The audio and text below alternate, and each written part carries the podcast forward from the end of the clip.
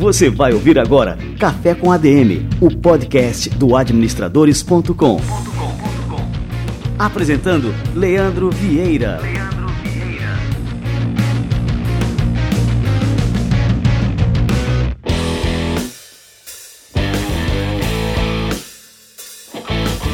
Fala galera, está no ar mais um Café com ADM e este é o nosso episódio de número 124. E no episódio de hoje a gente vai receber Rodolfo Araújo. Rodolfo é um dos maiores especialistas brasileiros em liderança, em negociação e também um grande amigo. Nós temos uma amizade aí que já vai acho que uma década e essa grande amizade nasceu de uma treta. Daqui a pouquinho o Rodolfo chega por aqui e você vai entender direitinho tudo isso.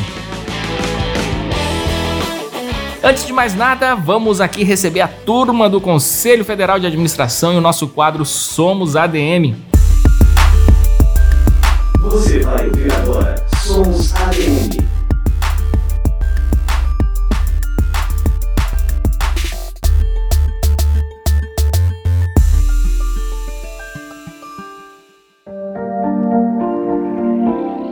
Para receber um selo que atesta a qualidade do serviço, é preciso garantir a excelência no trabalho desenvolvido por determinada área ou profissional. Foi o que aconteceu em Aracaju com a administradora e gerente geral do Hotel Quality, Karine da Costa. Em entrevista, Karine afirmou que não possui uma rotina definida, mas que sempre utiliza métodos e ensinamentos da administração para organizar e planejar o exercício da gestão. Segundo ela, o hotel é muito dinâmico e isso faz com que todos trabalhem todos os dias de uma forma diferente. A base do trabalho deve ser sempre a mesma: a comunicação assertiva, na qual as chefias dos setores compartilham os problemas dos setores com o intuito de estarem alinhados na mesma informação para ir além do hóspede.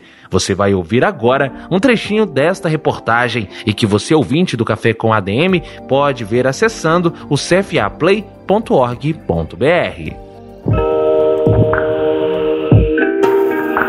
Agora são 5 horas da manhã, os hóspedes continuam dormindo, mas o hotel funciona em pleno vapor. Aqui atrás, inclusive, acontece o café da manhã que começou a ser preparado desde o início da madrugada. E agora, alguns funcionários responsáveis pelo setor estão lá na cozinha, preparando todos os alimentos para colocar na mesa. A gente trabalha em cima das fichas técnicas do café da manhã e o custo do café da manhã, onde a gente começa desde o número da hospedagem, que a gente procura saber, traz para cá para a cozinha, faz os cálculos. Por exemplo, hoje a gente tem uma média de 50 hóspedes, então tem um cálculo em cima disso para ter o mínimo de desperdício possível ou ter nada de desperdício, ser tudo levado para lá. E a cozinha muito limpa, organizada, tudo no seu devido lugar, Sim. nada fora, apenas o que está na mesa é o que vai sair. É que, esses aqui que estão tá aqui na mesa agora é porque já estão para lá. Quando eu chego, eu acabo passando em cada setor verificando mesmo. Às vezes eu nem chego na minha sala, chego perto de nove, assim. Eu vou, entro, a primeira coisa que eu vou, vou no, na cozinha, passo na, na, no RH para ver se teve algum problema, se está sabendo de alguma coisa. Aí subo, venho aqui, passo em vendas, vou na controladoria, depois aí eu entro na minha sala.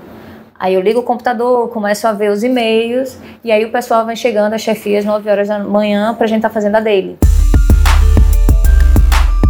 Você ouviu Somos ADM.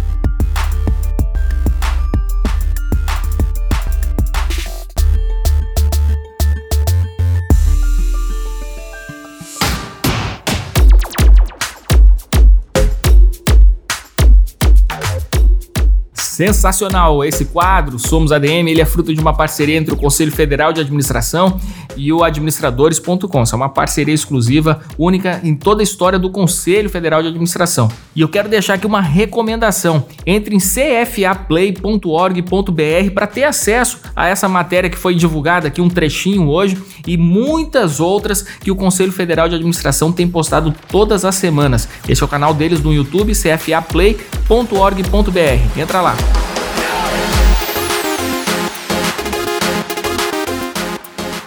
Muito bem, galera, vamos receber agora essa fera que já tá por aqui, o Rodolfo Araújo.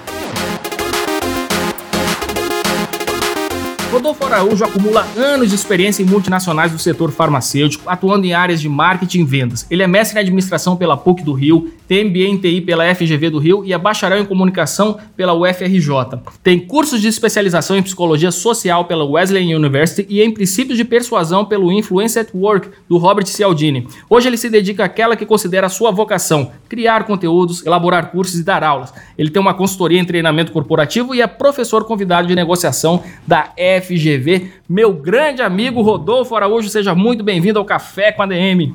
Fala, Leandro. Grande prazer estar aqui com vocês depois de tantos anos aí juntos, né? É realmente uma honra ter sido convidado aí, te agradeço. E vamos bater um papo aí pro teu público, pros teus ouvintes e quebrar tudo aqui nessa conversa. Vamos embora.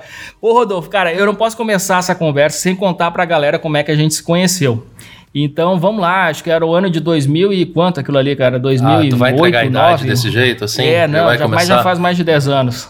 Olha, eu não lembro exatamente o ano, mas acho que é por aí, porque eu lembro que a gente se conheceu meio que brigando, né? Numa treta aí envolvendo, envolvendo um livro do Gladwell, né? O Outliers. Isso, é... tu pegou uma implicância comigo, eu escrevia pro, pro site lá da, da Você SA nessa época, né? Exatamente, exatamente. E aí, porra, eu escrevi um, um artigo meio que criticando aquele. O, qual era o livro do cara? O Fora era de Série? Era Fora de Série, o Outliers. É, é, isso. E aí, porque eu, assim, achei que o livro não tinha muita novidade, que ele tava requentando muita coisa, muita coisa até recente nesse livro. Mas o cara é um escritor fantástico, que eu tiro meu, meu chapéu para ele, né? Só que eu, naquela imaturidade, assim, querendo fazer uma crítica, né? Eu posar de um crítico de literatura de negócio, fiz uma crítica. O Rodolfo, porra, que é o cara que acho que é um dos caras que mais lê no Brasil, né? Hein, Rodolfo? A carga de leitura aí que eu, eu não tenho nem ideia, um, um por semana, pelo menos. Olha, é, não é tanto assim, né? Mas é, só para retomar aí a história, é, e aí você deu uma criticada e eu fiquei meio mordido com aquilo, né? Eu falei que você, se não me engano, acho que eu falei que você era invejoso e tal, uma coisa assim. Mas assim, é, eu quero frisar que foi uma crítica muito inteligente. Então é aquela crítica que o cara que escreve, que tá ali com a sua cara na é, para levar porrada mesmo, o cara não se ofende. Então eu levei de forma muito construtiva e aí só que assim, daí tu começou a implicar comigo. Toda semana que eu escrevia um, um artigo lá, chegava Rodolfo Araújo é, soltando a lenha, baixando a lenha em mim, eu disse, porra, velho, mas era um, um hater, mas um hater com conteúdo, né? se todo hater sei... fosse assim, né? Porra, se todo hater fosse assim, a, inter... a, pô, a internet ia evoluir anos luz aí pra frente, cara. Mas aí eu lembro que eu entrei em contato contigo. Eu disse, porra, eu tenho que aprender com esse cara. E aí eu fui atrás, quem é Rodolfo Araújo tal. Eu vi que tu tinha um blog que era o Não Posso. Não Posso Evitar. Não Posso Evitar, que era essa coisa. Você não pode evitar. Você vê uma coisa, você tem que ir lá e falar, né, Rodolfo? É, você foi exato. assim. E aí a gente se conheceu. E aí acabou que eu te apresentei até para a turma da Você SA. Você foi escrever lá na Você SA também, não foi? Isso, exato. Você me chamou primeiro para escrever no, no, Administradores, né? E aí eu comecei a, a trazer alguns textos selecionados para administradores. E aí, mais para frente, você me apresentou para o pessoal da Você SA. Eu fiquei um tempo escrevendo lá. Fiquei, acho sei lá, uns dois, três anos escrevendo na, na. Eu tinha o... A, o meu blog lá era o Líder acidental. O líder acidental, exatamente. Eu, eu escrevia sobre a pessoa que dormia analista e acordava gerente, né? Era, o cara virava gesto, era promovido no susto. E foi uma experiência muito bacana, né? É, essa parte aí foi uma oportunidade muito interessante para começar nesse mundo de criação de conteúdo, não é que é riquíssimo. E aí até dá para voltar para esse tema aí dos livros, ô, Leandro, porque é engraçado, cara, muita gente tem realmente essa impressão de que eu leio demais e tal. Mas é que assim, não é nem questão de ler demais, de ler muita quantidade, eu leio muita qualidade, tá? E, mas mais do que isso, é, eu acho que não adianta a pessoa ler, ah, eu vou botar uma meta de ler 50 livros por ano, né? Um livro por semana. Cara, não, não dá certo. Ou você vai ler porcaria, ou você vai fazer aquela leitura dinâmica que vai, sabe, o cara que lê Guerra e Paz em, em uma semana e fala assim, sobre o que, que é? Ah, é sobre uma guerra né? Sim, o cara não tira proveito da leitura de forma alguma. Se for na leitura dinâmica, isso aí, assim, eu acho até interessante o cara saber ler mais rápido, isso. né? Porque tu aproveita para te informar mais rápido e tal. Mas uma leitura que o cara tem que refletir, tem que anotar, tem que, sei lá, botar tic-teco para pensar, realmente tem que ter mais tempo. Exato. Em anos bons eu consigo ler 20 livros no ano, acho que é uma quantidade boa, mas também aí tem uma questão de seleção, né? Normalmente eu leio livros novos, né? Eu leio só leio livro em inglês. Esse é um outro ponto que eu acho bacana pelo seguinte, é, eu fiz cursinho de inglês quando eu era criança, né? E inglês, línguas em geral, é uma coisa que se você não praticar diariamente, o tempo todo, você perde. Então eu tenho conheço pessoas que estudaram inglês, que fizeram curso e hoje travam, não conseguem falar uma palavra. Né? Então, ler inglês, ele mantém o teu. Mantém, além de manter o idioma, ele te dá uma riqueza muito grande de vocabulário, né? de, de expressões e tal, então te deixa afiado. E o outro ponto também, aí, para que eu acho que já é mais uma questão para o meu trabalho, né? Que eu trabalho produzindo conteúdo, dando aula, dando curso, é que eu sempre faço anotação, Leandro. Então, assim, qualquer livro que eu esteja lendo, e eu normalmente eu, eu leio o livro de não ficção, né? É, então eu sempre vou fazendo anotação. Eu vou escrevendo no, no celular, vou anotando num, num, e-mail, eu vou escrevendo um e-mail para mim mesmo, né? Eu anoto frases do livro, vou anotando a frase e a página. Aí eu sou bem antiquado, né? Eu jogo tudo numa planilha de Excel, lá cada aba é um livro diferente. E é engraçado porque hoje você vai olhar esse arquivo meu, tem, sei lá, 150 livros assim, todos fichados, né? Então, por exemplo, eu vou escrever sobre viés de disponibilidade. Eu dou uma busca lá na planilha, cara, tem 30 livros que eu li que falam disso. Então eu consigo uma riqueza muito grande de referência, né? E isso te dá um repertório muito interessante. Ô, Rodolfo, só um detalhe, cara. Essa planilha vale alguma coisa, viu, cara? Vale um dinheiro, é, pois é. é. para quem, pra quem tá nesse meio, né? Então, assim, é por isso que às vezes algum amigo meu me liga e pergunta assim: Rodolfo, onde é que tem uma referência sobre tal coisa? Eu falo, ó, tá no livro tal, na página tal. Esses dias aconteceu isso, né? Um cara falou assim para mim: ah, uma frase. Qual era a frase? Ah, é muito difícil convencer uma pessoa quando o salário dela depende dela não ser convencida daquilo. Né? Falou, cara, onde é que tá essa frase? Eu fui lá e pum, achei. E eu acho isso muito válido, Leandro, porque você consegue cruzar as referências, né? Então você vê vários pontos de vista, vários autores falando da mesma coisa, às vezes em diferentes contextos, diferentes situações. Né? Então isso é importante para te dar uma visão mais abrangente dos temas que você está falando. Senão você fica limitado a uma visão, a uma ideia e tal. Então, nesse aspecto, eu acho que é importante é, você ler com qualidade, em vez de você buscar a quantidade, né?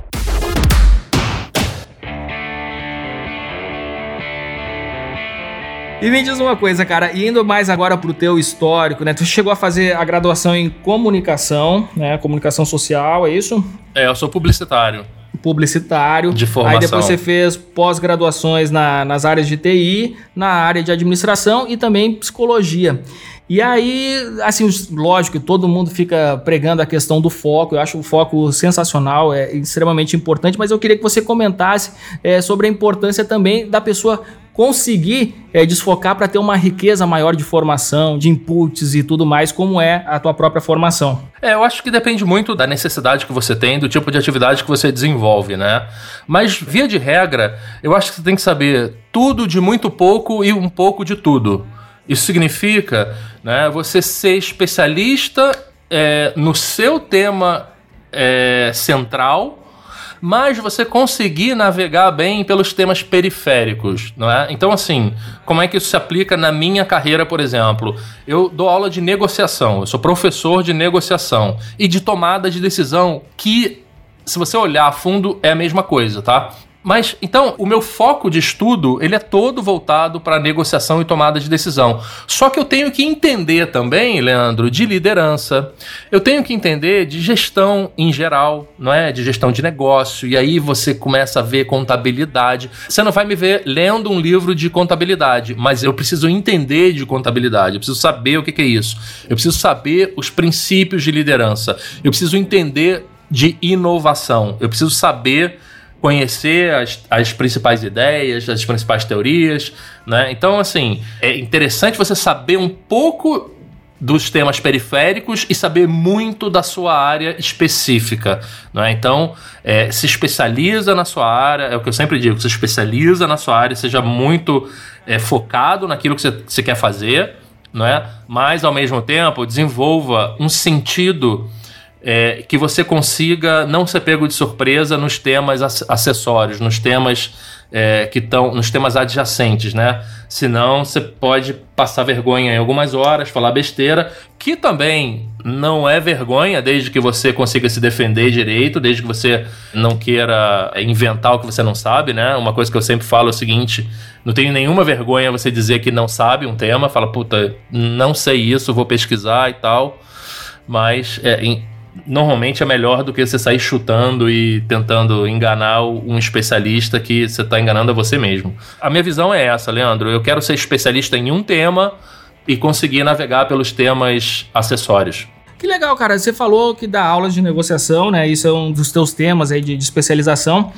E, e, eu queria que você comentasse um pouco mais assim, quais são os fatores críticos para o sucesso de uma negociação. A gente tem vários cursos, tem vários livros é, sobre negociação e muitas vezes quando a gente mergulha só nesse tipo de literatura para aprender a negociar, é, fica faltando alguma coisa. O que, que é isso que falta realmente para o cara se tornar um bom negociador? Olha, Leandro, acho que como quase todas as, as disciplinas né, que a gente tem, é, que a gente precisa se desenvolver no nosso trabalho, todo mundo sabe o que, que precisa fazer. É? Então, assim, é, uma vez eu vi uma entrevista, um debate esportivo, que, eu, cara, isso me marcou de uma forma que eu achei muito bacana. Que era o seguinte: o, o sujeito. Era aquele debate esportivo que não leva a lugar nenhum, né? Que os caras vão. Enfim. É, e aí um perguntou pro outro assim: o que que o, sei lá, o time, o que que o Flamengo precisa fazer para ser campeão esse ano? E o cara falou: precisa fazer mais pontos que os outros times. Ponto, simples, né? É, é, às vezes tem uma definição muito simples e que o que, que precisa fazer para juntar dinheiro? Precisa gastar menos do que ganha. O que, que precisa fazer para perder peso? Precisa comer, parar de comer porcaria. Todo mundo sabe o que, que tem que fazer. O problema é que as pessoas não fazem.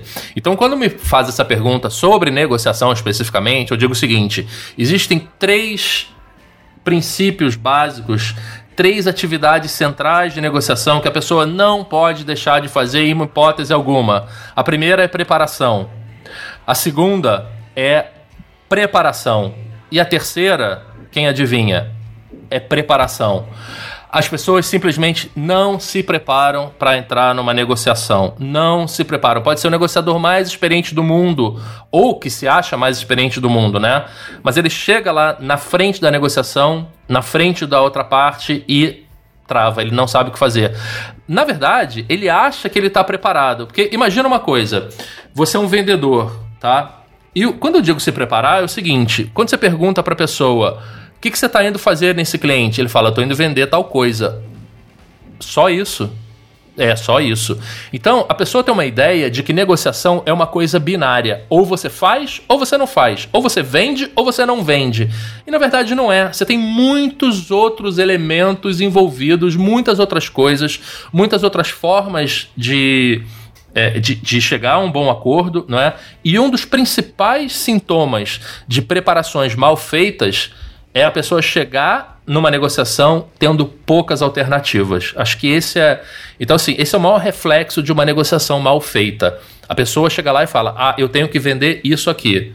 Então, assim, é, primeiro ponto, primeiro aspecto que ninguém faz, todo mundo deixa de lado é falta de preparação. Eu tenho, eu tenho um exemplo aqui que eu acho bastante é, ilustrativo para esse tema, eu fui uma vez fazer uma consultoria para um, uma pessoa que estava querendo se desfazer de um negócio familiar. Tá? Então, os sócios dele eram parentes e ele queria vender a parte dele para o pessoal e tal, para os outros sócios que eram da família, né? E aí ele me contratou, olha, olha que coisa louca. Ele me contratou porque ele fez um valuation da empresa, né? Ele contratou uma outra pessoa para fazer um valuation, um especialista em finanças, fez um valuation, e aí ele me contratou para nessa negociação, como é que eu ajudava ele a convencer os sócios dele de que aquele era o valor certo, né? E eu falei, é só isso? É só, é só essa alternativa que você vê na frente? Ele falou: é só essa alternativa. E aí eu comecei a conversar com ele, eu comecei a, a, fazer perguntas, né? O papel do consultor nisso. Então eu comecei a fazer uma investigação junto com ele, e no final das contas, Leandro, a gente tinha oito alternativas para essa negociação. Oito alternativas. E a gente viu, assim, depois que a gente colocou numa ordem, a gente viu que convencê-los do valor que ele queria era tipo a quarta ou quinta mais importante. Então, assim, a pessoa simplesmente não faz o dever de casa, não é? Um negócio que vai mudar a sua vida completamente, né? E simplesmente não faz o dever de casa. Ela acha que é aquilo e é com aquilo que ela vai para negociação. Cara, eu achei interessante isso que tu estava falando, porque tá me vindo alguns casos recentes aqui à mente. E tem uma pessoa, um amigo, que tá numa pior. E o cara tem um bom conteúdo, tudo mais, e ele queria fazer um curso com a gente, né? Para ajudar ali a dar uma, uma complementada ali na renda. Só que o curso não tem muito a ver com o que a gente trabalha aqui no, no Administradores. E eu disse, pô, mas tem potencial, pô, né? Então, se ele botar esse curso aí no, no ar, vai vender, vai ter gente que vai comprar e tudo mais. E aí eu disse para ele, ó, eu faz o seguinte, cara, lê esse livro. Aí indiquei um livro para ele, para ele aprender, né, algumas técnicas aí de marketing digital, mas que são importantes, tá? E lê esse livro, é, grava teu curso, bota aqui no Hotmart ali da vida, tal, e começa a vender, que isso aí tu vai ter uma venda, tu vai aprender a vender e pronto, tá, tá aí um novo negócio para você começar. E aí ele disse: Não, não, não, ó, velho, eu já tô aqui com uma pilha de livros para ler, tem uma, um monte de livro para ler, eu não quero aprender nada. Inclusive, isso aí que falam sobre marketing digital, de lead, de não sei o que tal, eu acho isso aí extremamente complicado, não quero aprender sobre isso. Eu só sei é, gravar meu curso e acabou. Então eu vou gravar e tu vende isso. Ah, então não, não dá certo. Então, assim, é isso que você está falando, né? As pessoas sabem o que tem que fazer e muitas vezes, até numa pior, elas estão dispostas ali a carregar um piano, mas não a fazer o que tem que ser feito para sair daquela situação. E vem muito a questão do hábito. Como é que a pessoa quebra um hábito nocivo e desenvolve é, um novo novo hábito ali, sei lá, justamente um hábito mais positivo, né? E para poder justamente progredir na vida. Olha, não é a minha especialidade, tá, Leandro? Mas eu prefiro indicar o poder do hábito, né?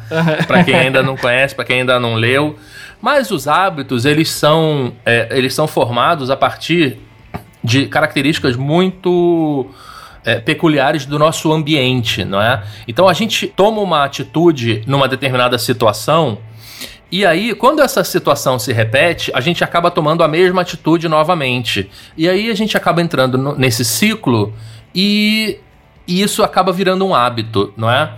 Quando eu comecei a estudar negociação, eu vi que é, muitos dos livros, textos de administração e de tomada de decisão, né, existem duas vertentes nesse tema, né, nesses, nesse tipo de conteúdo, que é o seguinte: ou você é, adota uma linha prescritiva. E o que, é uma linha prescritiva? É você dizendo o que, que a pessoa tem que fazer. Ó, então você tem que fazer isso, isso, isso, isso. É como você chegar no. no a, a, a linha prescritiva e falar assim: olha, tá aqui o seu cardápio e isso aqui é o ideal para você comer, para você perder peso. Isso é uma linha prescritiva, tá? E você tem a linha descritiva. A linha descritiva, ela olha o que você faz na sua realidade tá? Então, se você chegar para a pessoa e falar assim, olha, o seu cardápio vai ser 74 gramas de filé de... Cara, esquece isso, porque o cara não vai fazer isso. A linha descritiva, ela já vai mais na realidade, no que o cara está acostumado a fazer, no que ele faz de verdade. Então, é muito mais fácil de você convencer a pessoa usando é, o que ele já tem, ou seja, uma descrição daquilo que ele faz. Então, em vez de tentar prescrever um modelo ideal para a pessoa tomar uma decisão, você descreve a forma como as pessoas normalmente tomam as decisões e aí você tenta se adaptar àquilo. Por que, que eu estou falando isso? Porque muitas das coisas que a gente vê por aí em termos de treinamento, até em termos de coaching, entra nessa linha prescritiva, dando receita pronta, dizendo o que a pessoa tem que fazer como se ela fosse um boneco, um autômato. E a pessoa não é. A pessoa tem as suas falhas, as suas virtudes, as suas características, as suas vontades, os seus desejos, as suas imperfeições. E a gente tem que se acostumar a isso. Não adianta a gente fazer uma receita para uma pessoa perfeita. A gente tem que fazer uma receita para uma pessoa que tem vontades, que tem vícios, que tem manias, que tem hábitos. Não é? Então, por isso, eu fui estudar psicologia. E uma das coisas que a gente aprende em psicologia, porque não adianta eu ter um, um, um planejamento perfeito e ideal para uma negociação só que do lado de lá tem uma pessoa que, cara, ela não vai se comportar da forma racional, da forma como a gente espera. Ela pode se comportar de uma maneira completamente diferente. Então a gente tem que estar preparado para isso. E aí, em relação aos hábitos, Leandro, o que eu costumo dizer é o seguinte: se você quer mudar o hábito de uma pessoa, você tem que mudar o ambiente dela, você tem que mudar o contexto em que ela vive. Então não adianta esse seu amigo dizer, ah, eu tenho uma pilha de livros aqui para ler, etc., e isso eu não vou fazer. Se ele quer mudar alguma coisa, ele tem que mudar o ambiente que ele vive, o contexto em que ele vive, a história em que ele vive, não é? Senão, não adianta. É a mesma coisa. Você traz, você tira, você tira um viciado do mundo dele e vai tratar o cara, um viciado em drogas, em álcool, sei lá, e coloca o cara internado lá um mês. Aí quando ele sai, ele volta pro mesmo ambiente, cara, ele vai voltar. Não adianta. Se você não fizer uma, uma mudança no ambiente dessa pessoa, você não vai conseguir mudar os hábitos dela, você não vai conseguir mudar a postura dela e a visão que ela tem das coisas e as atitudes que ela toma. Isso assim nos leva a uma questão, porque olha como a gente vai trazer isso aqui para o meio empresarial, né, que é o, o tema né, de interesse assim principal dos nossos ouvintes. É, a questão da resistência à mudança, cara, isso é uma coisa que é presente em todas as organizações, né? Todas as organizações têm um, um certo nível de resistência à mudança. E quando esse nível de resistência à mudança atinge o próprio líder, quando o líder não quer mudar, existe futuro ele está me mostrando um livro aqui, ó, The Heart. É, qual é o livro aqui? No Coração ah, da no Mudança, coração da, do, do, do John Cotter. Isso. Ah, isso. e quando o líder tem uma resistência muito forte à mudança, existe futuro para essa organização? Existe, existe futuro sim, mudando o líder. Olha aí. Mas e se o cara for, estiver à frente da empresa, ele é o empreendedor, é o dono do negócio e tal, e diz, porra, não, não consegue mudar, não consegue adotar novas tecnologias, novos hábitos, enfim. Olha, Leandro, eu costumo dizer o seguinte: a gente que não está na pele desse líder não sabe exatamente o que ele está passando, né? Então não sabe as pressões que ele sofre, não sabe o que, que ele vive, etc. Mas eu acho que ninguém chega numa posição de liderança desse nível assim resistindo à mudança, tá? É, inclusive, é, quando ele chega na posição de liderança, ele chega numa ele já provoca uma mudança quando ele chega lá, não é? é mas se a pessoa é resistente à mudança, é assim, cara, não tem muito jeito não. Ou muda ou é mudado, né? É, se, se, se ele tá lá, ah, é o dono da empresa, porque assim, a gente precisa entender que níveis de mudança né, a, a pessoa tá chegando. Porque tem gente que fala assim, ah, é, você precisa mudar para crescer. Cara, nem todo mundo quer crescer, né? Nem todo mundo quer ser milionário. Tem gente que, que, que gosta do que faz e quer fazer aquilo pro resto da vida. Mas é, Pra, pra, eu acho que para quebrar ciclos de, de, de, de, falta de mudança, de falta de inovação, um dos principais elementos é a gente tentar enxergar o futuro, né? É um exercício muito interessante de ser feito, você tentar imaginar, ok, então vamos, vamos imaginar que a gente não mude pelos próximos cinco anos. O que, que vai acontecer no futuro? O que, que vai acontecer com o ambiente que a gente está, com o mercado que a gente está, para onde está indo e onde que a gente vai ficar? Eu acho que esse exercício, que inclusive o Cotter fala disso no Coração da Mudança, né, que eu acho que é um livro fantástico sobre gestão da mudança, a primeira coisa é o senso de urgência, que toda mudança ela precisa ser urgente. Só que precisa colocar na cabeça das pessoas que a mudança é urgente, né? Aquela imagem do é, os bárbaros estão no portão, então a gente precisa mudar agora, tocar fogo na calça das pessoas, para elas quererem mudar. Mas o, o, principal disso que eu vejo é você criar uma visão de futuro, cria uma, um cenário, como é que vai ser o mundo daqui a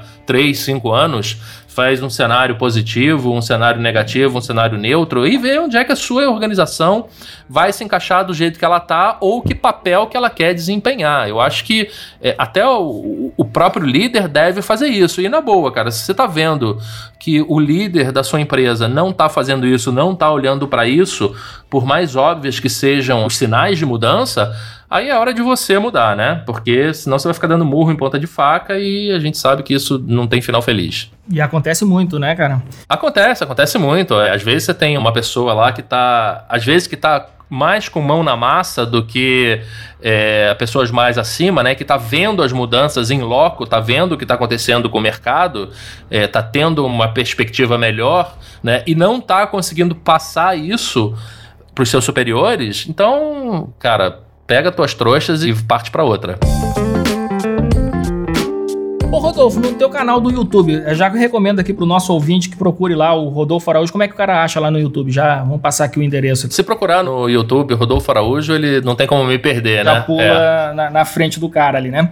Aí você costuma sempre lá fazer alguns vídeos que você desafia esses clichês, né, que viram norma no mundo corporativo. Um desses clichês é a ideia que o vendedor não pode aceitar um não do cliente, né, que, ele, que toda objeção tem que ser contornada, enfim. Como é que esse tipo de erro acaba criando raízes é, tão profundas assim nas empresas? Olha, é, essa questão da objeção, né? Eu trato isso com um carinho muito profundo, porque tem um vídeo meu que eu falo o seguinte: se você está procurando um curso de negociação, vai lá no índice e procura por um capítulo, por um tópico, por um item chamado Contornando Objeções. Se tiver, não faz o curso, porque ele não deve prestar. é uma provocação que eu faço, né? Pelo seguinte, Leandro, é, se você olhar os conteúdos envolvidos nessa parte de contornar objeções, né? Então, por exemplo, o cara chega lá e fala, tá caro. Cara, você chega lá no final da venda e o teu cliente fala que tá caro, é porque você não perguntou quanto ele tem, você não sabe qual é a expectativa de preço dele. Ou então quando ele fala, ah, mas é, não dá para pagar em três vezes, ou, ou, ah, mas esse produto é, sei lá, você não tem 200, ah, não tem vermelho. A maioria das objeções que a gente está acostumado a ver, a maioria das objeções que o pessoal de curso usa como exemplos não são objeções, são processos de venda mal feito. Ou seja, você pulou a parte das perguntas. Você não fez boas perguntas para saber o que, que o teu cliente quer. E aí você chega lá no final da venda, depois de você perder um tempo enorme seu e do seu cliente, para descobrir que você não perguntou para ele qual cor que ele queria, qual tamanho que ele queria, que quantidade ele queria, qual a expectativa de preço que ele tinha. Então assim, contornar objeções normalmente é para você é, consertar um processo de vendas que foi mal feito. Então, é, e, e, essa questão de, ah, você não pode ouvir um não do seu cliente? Pode sim, pode sim, não tem nenhum problema. O pessoal tem uma visão equivocada de que o não é uma coisa negativa e você não pode deixar o cara falar não, senão você vai perder a venda e não sei o que tal. Eu já tive visitas de venda, já tive reuniões com o cliente, o cara falou sim o tempo inteiro e eu não vendi nada né? Assim como você que está ouvindo já deve ter passado por essa experiência também. A pessoa fala sim o tempo inteiro, né? Sim, sim, claro, é, adorei. Nossa, muito bom, seu produto é o melhor do mercado. O pre... Nossa, o preço está ótimo. Nossa, vocês facilitam demais. E aí você nunca mais vê esse cliente na sua vida. Então, é, até porque a pessoa fica acha que processo de vendas, acha que contornar objeções, principalmente, é você encurralar o cliente. Então o cara fala assim: ah, mas tá caro. Não, mas você pode dividir em três vezes, tá? Cara, continua caro. Só que é um caro dividido em três vezes, mas é caro.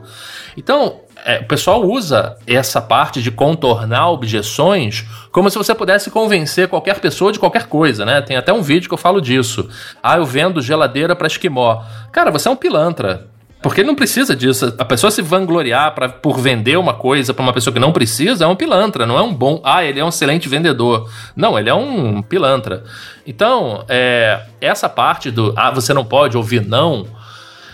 Isso é de treinamentos mal feitos, é de gestores de venda que não sabem fazer uma avaliação de mercado, não sabem criar uma meta. Pode mostrar esse áudio para o seu gerente de vendas, para o seu diretor.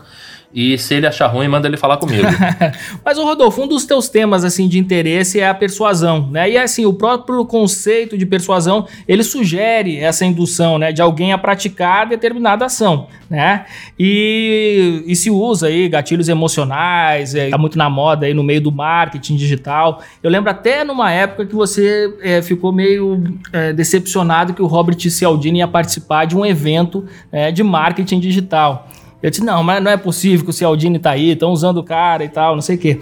E como é que você aborda essa questão da persuasão associada às vendas, né? Qual é a verdadeira utilidade desse recurso, da persuasão, para o vendedor né? E quais são os limites que devem ser respeitados aí nesse processo de venda que você já estava falando agora há pouco? É, o Leandro, esse episódio aí do Cialdini, né? Para quem tá pegando esse tema pela primeira vez, o Robert Cialdini é o maior especialista do mundo hoje em persuasão, não é? Então ele tem é, livros publicados aí, ele começou a estudar isso há mais de 30 anos, o, o Influence, The Psychology of Persuasion, é o maior clássico nesse, nesse tema. É, ele tem os seis princípios de persuasão, né? É, reeditaram agora esse livro com o título de O Poder da Persuasão. Enfim, Robert Cialdini é o maior nome nessa área. Eu já fiz o curso dele. E uma das maiores preocupações que ele tem, o Leandro, é com a ética, tá? Então ele fala muito sobre isso no curso dele, né? É, ele quando vai, por exemplo, escolher as pessoas que ele vai certificar para dar o curso dele, eu não sou certificado para dar o curso dele, tá? Só para deixar claro aqui. Ele passa um tempo muito grande falando sobre questões éticas, porque você tá dando um arsenal de ferramentas para uma pessoa que ela pode usar aquilo de forma antiética. E que é o que mais acontece, Leandro, principalmente com essa praga de gatilhos mentais que tem por aí, né, que as pessoas vendem isso como se fosse uma panaceia, uma solução para qualquer coisa, e não é, né? Eu vejo gatilhos mentais muito mal usados, usados de forma irresponsável. Deixa, vamos é? conceituar é? essa questão de gatilho mental, que eu acho que é um tema importante, é uma coisa que as pessoas escutam muito, né? Se fala muito no meio de, de marketing digital, acabou se popularizando, mas muita gente não sabe o que, que é gatilho mental. E o que, que é isso aí, Rodolfo? Explica pra turma aí. Gatilhos mentais, primeiro que isso é essa terminologia ela não existe na parte séria da persuasão, tá? Então, é, mas como é que eles tratam gatilhos mentais? Ah, é o gatilho da autoridade. Então fala assim: ah, pega várias pessoas que importantes que falem sobre isso e dê autoridade ao que você está falando. E quando você pega, por exemplo, e fala assim, é, ah, mas é, esse aqui é o melhor produto, tem um estudo feito pela Academia Americana de Medicina que diz que isso aqui é, tem 99% de eficácia. Isso é autoridade, ou seja, você está pegando uma referência, alguma coisa respeitosa que, que, as pessoas respeitam, né? E tá falando, olha, são as palavras dele, não sou eu que estou dizendo, é aquela pessoa que está dizendo. Então, a partir daí, você tem várias formas, vários elementos de você mostrar autoridade para alguma coisa que você está falando, tá? Então, o princípio da autoridade é você atribuir um determinado conceito, uma determinada ideia a uma pessoa que o teu interlocutor respeita. A uma pessoa, a uma empresa, por exemplo, né? Você quer ver, por exemplo, o princípio da autoridade. Você fala, ah, o cara já trabalhou na Apple, ah, o cara já trabalhou no Google. O que, que isso quer dizer? Que ele já passou por um processo seletivo que é casca grossa, que só os melhores passam. Isso é o princípio da autoridade, tá? Então, outro, o princípio da escassez. Quanto menos tem, mais a gente quer. Né?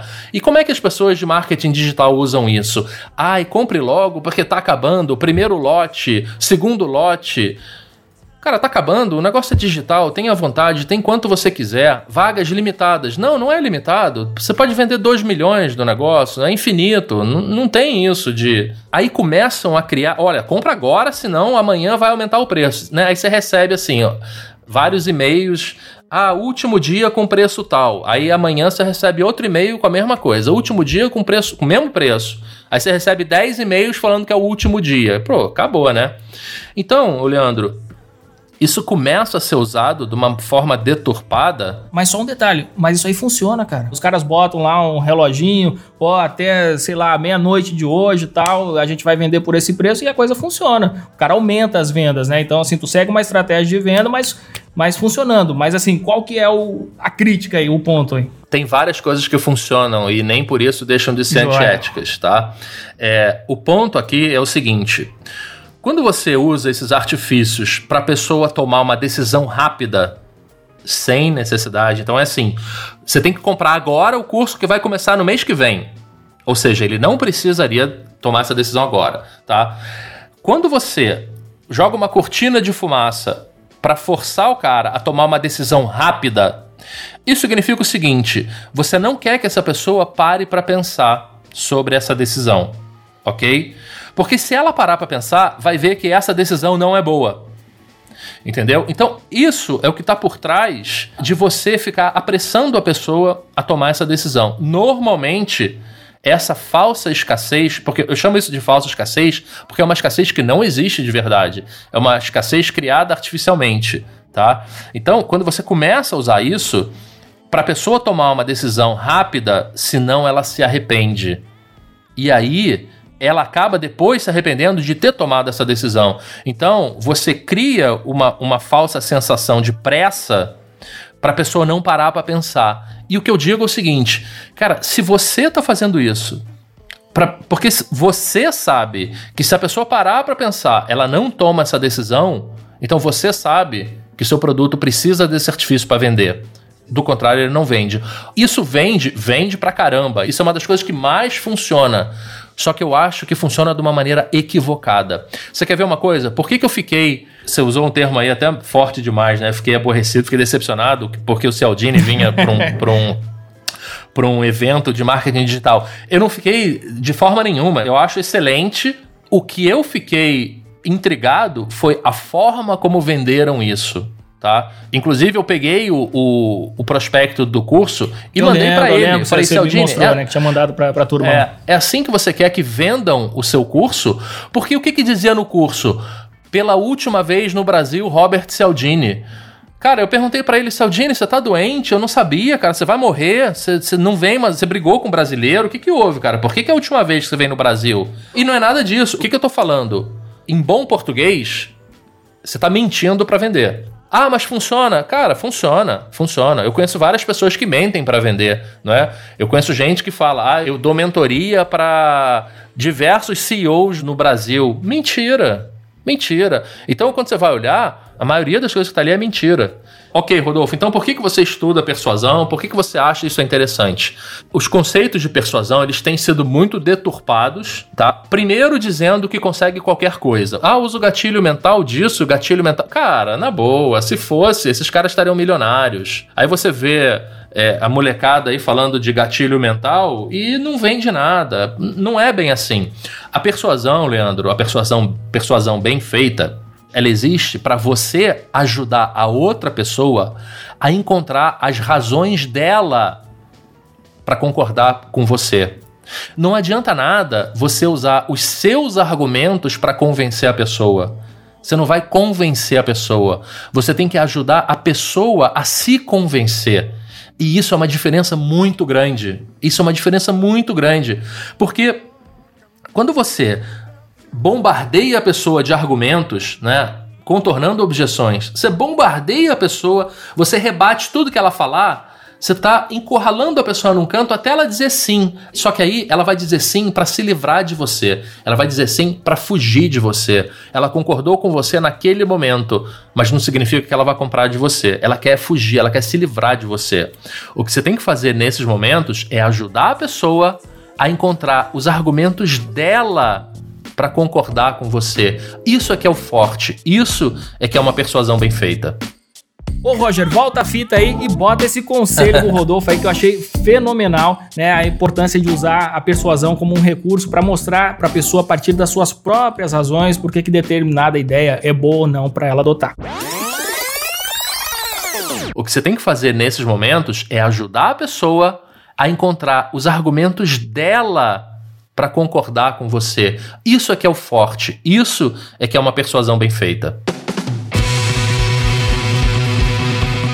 Cara, a gente está falando então aqui sobre processos de vendas e muita gente gosta de vender, muita gente vende é, do jeito errado, mas muita gente tem uma fobia de vender. O cara tem medo de vender e diz: Ah, eu não nasci para vender, eu detesto vender e tal. Sendo que venda é um processo que todo mundo, todo empreendedor, toda pessoa é, que trabalha no, em uma organização, no mercado, o cara precisa entender de venda.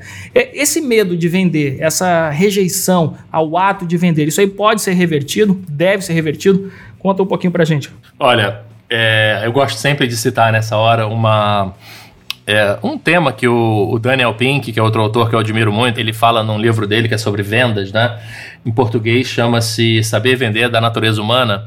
Ele fala de uma pesquisa que mostrou que um em cada sete ou um em cada oito, eu não me lembro, não, um em cada oito americanos trabalha com vendas. E os outros sete também. Só que eles não sabem disso né? Mas venda, você vende o tempo inteiro ideias, conceitos, é, opiniões. Você precisa vender para os seus filhos a ideia de que eles precisam estudar. Você precisa vender. Existe uma crença, né? que a venda ela só é aquela parte é, formal em que uma pessoa troca uma quantidade de dinheiro por uma quantidade de produto. Ok, isso é uma definição é, mais relacional da venda, né? Mas é, todos nós vendemos alguma coisa, Leandro, mas também não significa que todo mundo tenha é, o talento inato para isso, né? Mas ao contrário, dá para desenvolver sim. Eu acho que a fobia da venda, tá? Ela está muito relacionada à fobia, ao medo que as pessoas têm de rejeição, de as pessoas não aceitarem. E também está ligado à forma como essas pessoas são gerenciadas, né? Então você falou há, há pouco que ah, você não pode aceitar não de um cliente. Isso é gerente de venda que costuma falar isso, né? Você tem que ir até o final. Cara, você vai até o final, você vai queimar esse cara para sempre, esse cliente para sempre. Você nunca mais vai falar com ele. É, você poderia não vender para ele, mas ele podia ser uma fonte de indicação riquíssima. Enfim, é, eu acho sim que existem nãos que você tem que, que aceitar, engolir e bola para frente, mas a, essa fobia que as pessoas têm de vender, eu acho que está relacionado. É, acho que tem uma série de fatores importantes aí, tá? Um deles é a pessoa não lidar bem com rejeição, tá? É, Outra coisa é a pessoa achar que está enganando o outro quando estiver vendendo, tá? E isso é uma coisa é, é, incrível, mas a gente vê muito disso, tá? É, eu vi, por exemplo, uma pesquisa. Vou fazer uma comparação meio esdrúxula aqui, tá? Mas eu vi uma pesquisa que foi feita na Primeira Guerra Mundial e que eles descobriram que só 22% dos soldados atiravam no inimigo. Os outros 78 não atiravam, eles não queriam atirar. Então, assim, cara, vamos tirar a parte é, grotesca, bizarra e horrenda da guerra, mas o cara tá lá para atirar, né? O que a pesquisa mostrou é que só 22% dos soldados atiravam.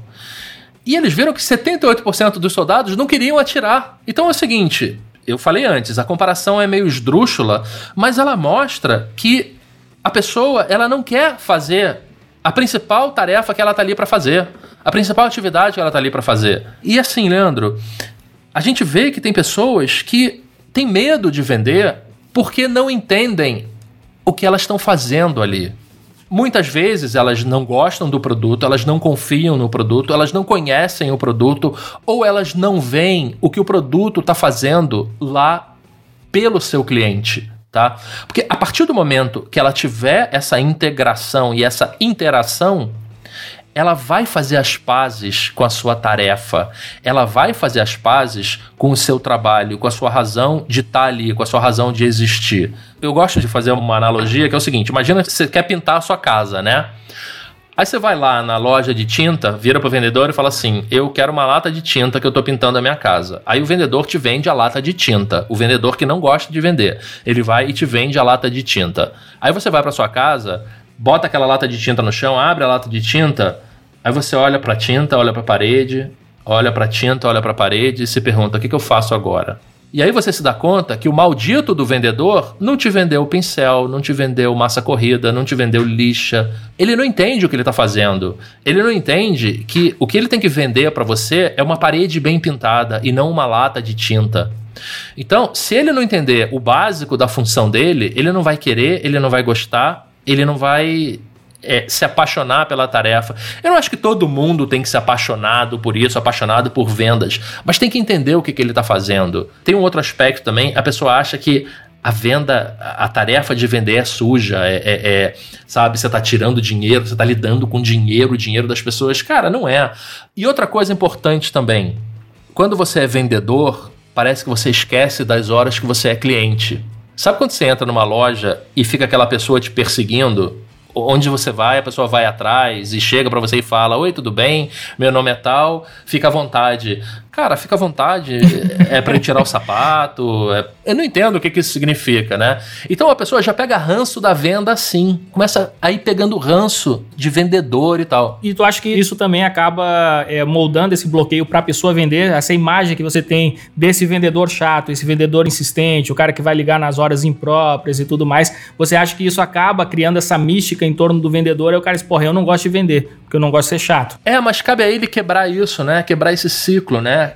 quando você tem um ciclo em que as pessoas que estão inseridas elas não percebem, cabe à pessoa que percebe quebrar esse ciclo, né? Você quer ver uma coisa? Eu vejo muita gente reclamando de atendimento de TV a cabo, telefone celular, né? Quando você liga para pedir alguma coisa, liga para Cara, isso é muito simples. É muito simples de fazer. Você liga para lá, a pessoa. Você pode apostar, a pessoa tá tendo um dia infernal, já lidou com 10 clientes irados e revoltados, e você é mais um cliente irado e revoltado. Aí a pessoa vai ser grossa com você, você vai ser grosso de volta.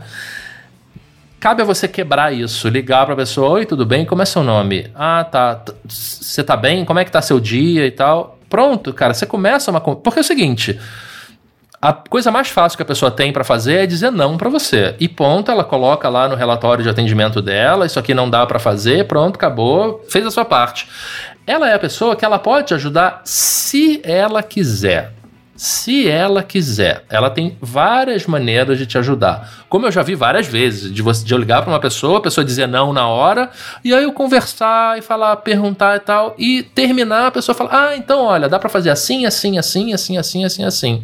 Então, Fica a dica quando você for precisar fazer alguma coisa, liga, seja o mais amável que você puder. Lembra que a pessoa deve estar tendo um dia horroroso e você não quer ser mais uma pedra no sapato daquela pessoa. Seja a pessoa que vai alegrar o dia desse funcionário. Às vezes a pessoa tem sim essa sensação, ela pega essa sensação dos outros vendedores que ela vê trabalhando, né? Mas eu tenho certeza que o dia que ela encontrar um vendedor talentoso, um vendedor que, sabe, que dá aquele aquele atendimento espetacular. E olha, um atendimento espetacular não é uma venda milagrosa não.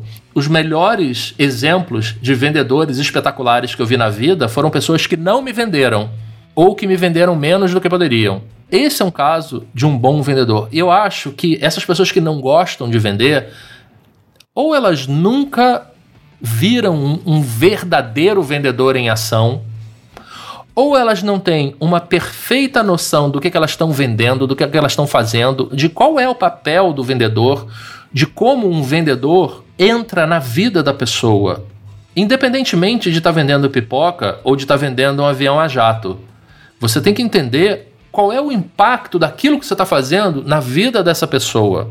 Eu acho que a partir do momento que você entender isso, é, você vai olhar para sua função de uma maneira diferente. A menos que você não goste de pessoas. E aí, que também acontece isso. Aí eu acho que não tem muito jeito, não. Sei lá, você parte para outra coisa. Pô, cara, hoje em dia, então assim, a gente tem um mercado extremamente competitivo, tá cada vez mais difícil para as pessoas terem a atenção das pessoas, e aí lógico que a venda acaba sendo prejudicada nesse contexto. Só que as empresas vão se adaptando, né? E assim, uma das formas que as empresas têm encontrado para derrubar essas barreiras de com relação à venda dos seus produtos é utilizar esses influenciadores digitais, os influencers. Né? E aí eu tô com uma pesquisa aqui da Mind Miners foi feita no ano passado. Nessa pesquisa, eles constataram que 45% dos entrevistados disseram ter comprado um produto ou serviço por indicação de um influenciador.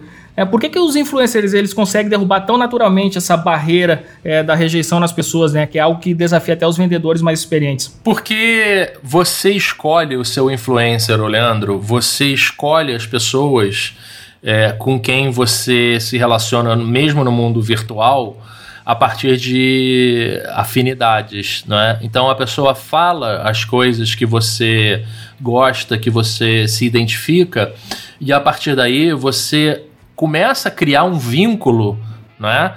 Que é uma coisa muito louca, porque você se sente próximo dessa pessoa até pessoalmente, por mais que você nunca tenha visto na vida. Mas a gente vê isso. Só que eu, é, é, eu vejo isso com muita restrição, Leandro, porque eu, eu acho que tem duas coisas. É, tem algumas coisas importantes aí, que é o seguinte. É, tem, teve até um, um artigo que eu escrevi sobre isso, chamado que era assim: A Xuxa usa Monange, né? Que eu começava a questionar isso, porque é, eu acho que. Eu acho que, Foi muito bom esse título. é, porque eu acho que tem uma implicação ética nisso aí, tá?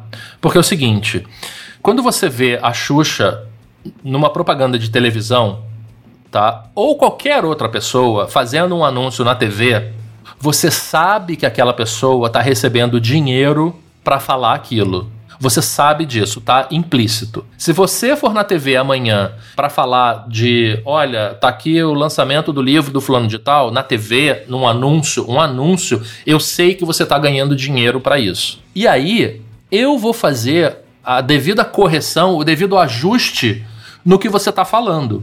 Então, quando a Xuxa vai na TV e fala, cara, Monange é o melhor creme hidratante que existe, eu sei que ela está ganhando dinheiro para fazer isso. Então ela não, ela não precisa naturalmente acreditar naquilo. Quem vê um anúncio desse, quem já ouviu falar na Xuxa, sabe que provavelmente ela nunca abriu um vidro de Monange. Ela usa coisas que eu nunca ouvi falar. Só que essa relação tá clara. No caso dos influenciadores, essa relação não tá clara. E aí que eu acho que começam os problemas. Porque vai um influenciador, por exemplo, eu brigava muito no LinkedIn quando eu via, e você vê claramente, né? Hoje em dia o Facebook tem uma política que você tem que dizer que aquilo é uma propaganda. Eu acho que o Instagram também. Que você tem que dizer que você está ganhando dinheiro para falar aquilo. Por que isso? Para a pessoa que está vendo fazer a devida correção, o devido ajuste na sua opinião se você realmente acredita naquilo ou se você só está falando aquilo para ganhar dinheiro. No caso dos influenciadores, eu acho que existe uma linha muito tênue aí, uma linha muito é, é, perigosa da pessoa começar a falar das coisas que ela não acredita. Porque você criou uma relação de intimidade com o seu público, que o seu público acredita e confia em você, e aí você vai e fala uma coisa que você não acredita para as pessoas e elas vão lá e compram. Então, por exemplo, olha como o negócio é bobo, cara. Eu estou fazendo uma série de podcasts sobre o livro do Maquiavel, O Príncipe. E a gente, por acaso, está usando uma edição específica que é a edição, sei lá, XPTO. E a gente fala, olha, estamos usando essa edição aqui e tal, não sei o quê. E a gente faz questão de falar que não ganha um centavo se as pessoas comprarem o livro. Porque a gente está indicando aquilo ali porque, cara, para todo mundo ler a mesma página. Olha, isso aqui está na página 30. Aí o cara vai lá, ah, é, realmente está ali na página 30. Então, assim, quando você está falando alguma coisa e você está ganhando dinheiro com isso, você tem que deixar claro. E isso que eu acho que é uma grande falha do mercado de afiliados, por exemplo. Então, assim, se você for olhar nas minhas redes sociais, inclusive no YouTube, quando eu falo de um livro e eu coloco o link da Amazon, eu escrevo embaixo: olha, se você comprar, eu vou ganhar a comissão desse livro. Por que isso? Para ficar claro para a pessoa. Aí ela é que vai decidir se eu tô falando isso porque eu achei o livro bom ou porque eu quero ganhar a comissão. Né? Então, assim, os influenciadores, eles têm uma, é, um poder sobre seus públicos muito grande. A gente tem visto isso aí, principalmente no YouTube, principalmente em ambientes em que é, você não tem muita verificação, né? e isso é uma questão muito perigosa. Você tem filho, você sabe disso, você sabe o quão perigoso isso é. Né? Você tem um canal aberto dos seus filhos numa coisa que, cara, é muito difícil de você controlar. Né? E você tem pessoas ali influenciando seus filhos, falando para os seus filhos que isso é bom, aquilo é bom, e não é só de coisas para comprar, mas é de coisas para fazer, para usar, para testar. Eu acho que cada vez mais a gente tem que ter um cuidado enorme com essas coisas de influenciador, né? Porque aí você vê, por exemplo, você atrela seu nome a um influenciador tal. Aí no dia seguinte ele aparece mostrando um vídeo do, de um cara enforcado na árvore. Porra, o que, que é isso, né? Então, é, é, é, eu acho que tem o, o, lado bom, o lado ruim, o lado médio, o lado horroroso e o lado ótimo. Né? E a gente precisa saber pesar isso. Eu via no LinkedIn, né? Falei de LinkedIn agora há pouco. Imagina assim: a pessoa. É, olha, hoje eu fui tomar um cafezinho na padaria e. Você não acredita, a padaria rodava um sistema da Oracle. Cara, e daí? Você está falando de café, você não está falando de banco de dados. Não, aí, olha que coisa engraçado, né? Porque eu, eu fui comprar uma revista e essa revista, a logística dela é controlada por um sistema da Oracle. Eu falei, cara, ok, e, e daí? Então, tudo que a pessoa fala, ela fala de Oracle. Olha, eu tô assistindo TV aqui, né? Tô assistindo um programa, tô assistindo futebol. Você sabia que os gandulas são controlados por um software, por um aplicativo que roda em cima de um banco de dados Oracle? Eu, eu tô falando Oracle por acaso, tá? Eu não, não tenho nada com a Oracle, nem contra nem a favor. Mas aí você vira um negócio que não faz o menor sentido. Menor sentido, mas ela tá ganhando dinheiro para citar aquilo, né? E aí começa a ficar esse papo de louco. Então, é, os influenciadores digitais, e, e, e eles vão ganhar cada vez mais importância nisso, tá? Porque as pessoas estão migrando já faz tempo da, da, da, TV ou dos meios de comunicação mais tradicionais para esse tipo de coisa. E tem uma outra coisa interessante também, Leandro, que é, as pessoas elas estão deixando de se identificar tanto com os ícones e com os modelos de perfeição. E elas estão se identificando cada vez mais com as pessoas que mais parecem com elas, não é? Que tem mais afinidade, que por acaso é um outro princípio de persuasão do Cialdini.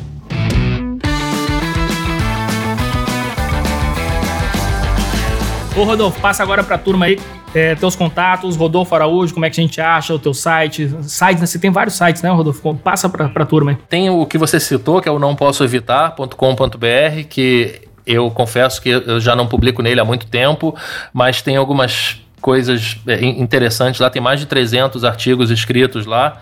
Ali você vai poder ver um pouquinho do meu mau humor em ação.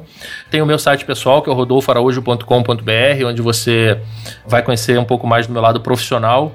E tem o negociação360.com.br, que é o meu site voltado especificamente para negociação e para os meus cursos e aulas e tal, além do meu canal no YouTube e é, meu perfil no LinkedIn. Então você consegue me achar lá. E tem o meu, obviamente, o meu, meu perfil aí no Administradores, que também tem uma quantidade grande de conteúdos. E o podcast maquiavélico, né? Quem gosta de escutar podcast aí já segue na sequência aí, né? Isso, tá lá no Spotify, você encontra procurando por Maquiavélico. A gente está fazendo uma leitura comentada do Príncipe, do Maquiavel, e provavelmente vão vir outras presepadas por aí nesse dentro desse mesmo podcast, que é um formato interessantíssimo, eu tenho é, gostado bastante do que eu tenho escutado por aí, então acho que vale a pena. Mas, ô Leandro, brigadíssimo por essa oportunidade aí, cara, pelo convite. A gente está há muito tempo se cobrando isso, né, e ensaiando essa, essa participação aí, e eu acho que veio no momento legal, o papo foi excelente, como você falou, poderia ter mais 50 horas aqui de, de podcast, mas quem sabe isso fica aí o gostinho para os ouvintes. Show de bola, valeu demais, Rodolfo, cara. Obrigado demais, um grande abraço. Falou, outro grande para você, até a próxima.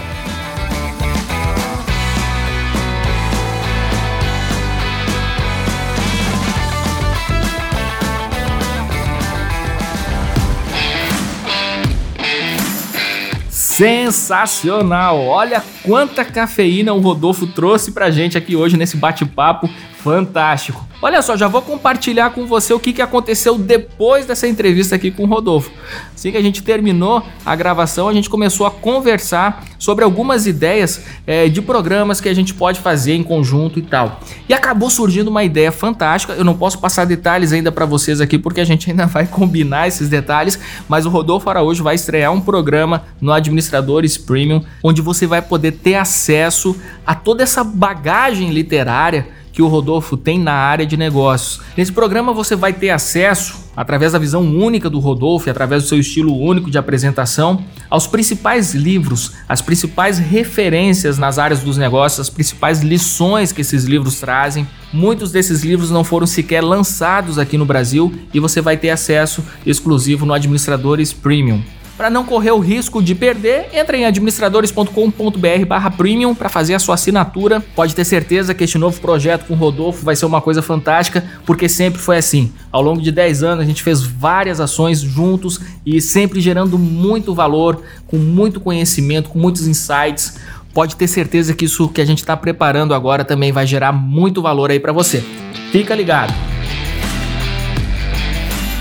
E é isso aí, galera. Estamos terminando mais um Café com a DM. E de novo eu tô aqui com aquela sensação boa demais de missão cumprida, entregando mais um conteúdo sensacional aqui para vocês. Na semana que vem, como a gente sempre promete por aqui, e essa é uma promessa que a gente persegue com unhas e dentes, prometo mais cafeína aqui para vocês. Beleza, galera? Então fiquem ligados sempre no Café com a DM, compartilhe aí com seus amigos. Estamos lá no Spotify, tem muita gente escutando por lá também, então a gente está conquistando novos públicos. Compartilhe aí com a galera, isso é extremamente importante para o nosso podcast continuar crescendo e atingindo cada vez mais pessoas e transformando, ajudando a transformar essas pessoas com o conteúdo que a gente gera aqui todas as semanas. Beleza? Então até a próxima semana em mais um episódio do Café com a DM, a sua dose de cafeína nos negócios. Até lá!